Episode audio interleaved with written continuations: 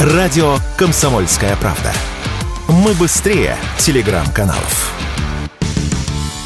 Эквадор – крупнейший экспортер бананов в мире. Всемирная продовольственная организация говорит, что в этой стране производят 6,5-7 миллионов тонн этих фруктов в год. Основная часть, разумеется, уходит в другие страны. Большой объем импортирует Россия.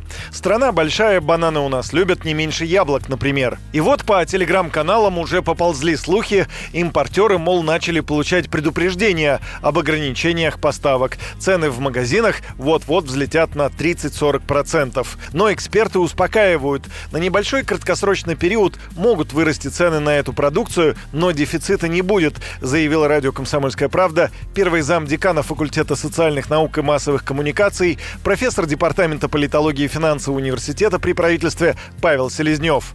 Рост цен краткосрочно он, конечно, возможен, если ситуация неблагоприятная в Эквадоре продолжит развиваться в том же ключе, как мы сейчас наблюдаем. Однако надо понимать, что это все-таки будет носить скорее такой временный, краткосрочный характер, нежели нечто постоянное. Это раз. А с другой стороны, надо понимать, что бизнес при любых обстоятельствах и любых, так сказать, режимах, включая там политические катаклизмы, все-таки ориентирован на то, чтобы сохранять существующие отношения сотрудничества Генеральный директор информационного агентства Fruit News Ирина Козий также считает, что говорить о перебоях с поставками бананов из Эквадора преждевременно. Нет подтверждений проблемы на мировых специализированных ресурсах. По ее словам, банановые плантации находятся в удалении от места конфликта.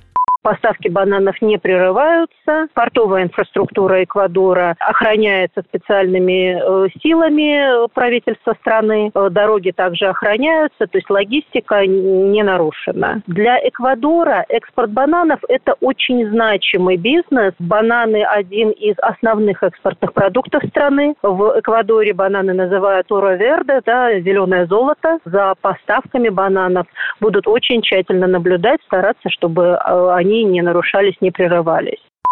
В самом Эквадоре, а именно в Ассоциации маркетинга и экспорта бананов, также уверяют, что работа по отгрузке идет штатно. Я напомню, что 8 января стало известно, что лидер крупнейшей в Эквадоре преступной группировки Лос Чунерос по прозвищу Фита сбежал из тюрьмы. После этого в нескольких колониях произошли бунты. 9 января вооруженные преступники в Эквадоре ворвались в здание одной из телекомпаний. Они удерживали журналистов, но в итоге злоумышленников удалось задержать. Президент Эквадора Даниэль Набоа объявил в стране режим внутреннего вооруженного конфликта. В эквадорском Гуаякиле в ходе беспорядков погибли 8 человек. Юрий Кораблев, Радио «Комсомольская правда».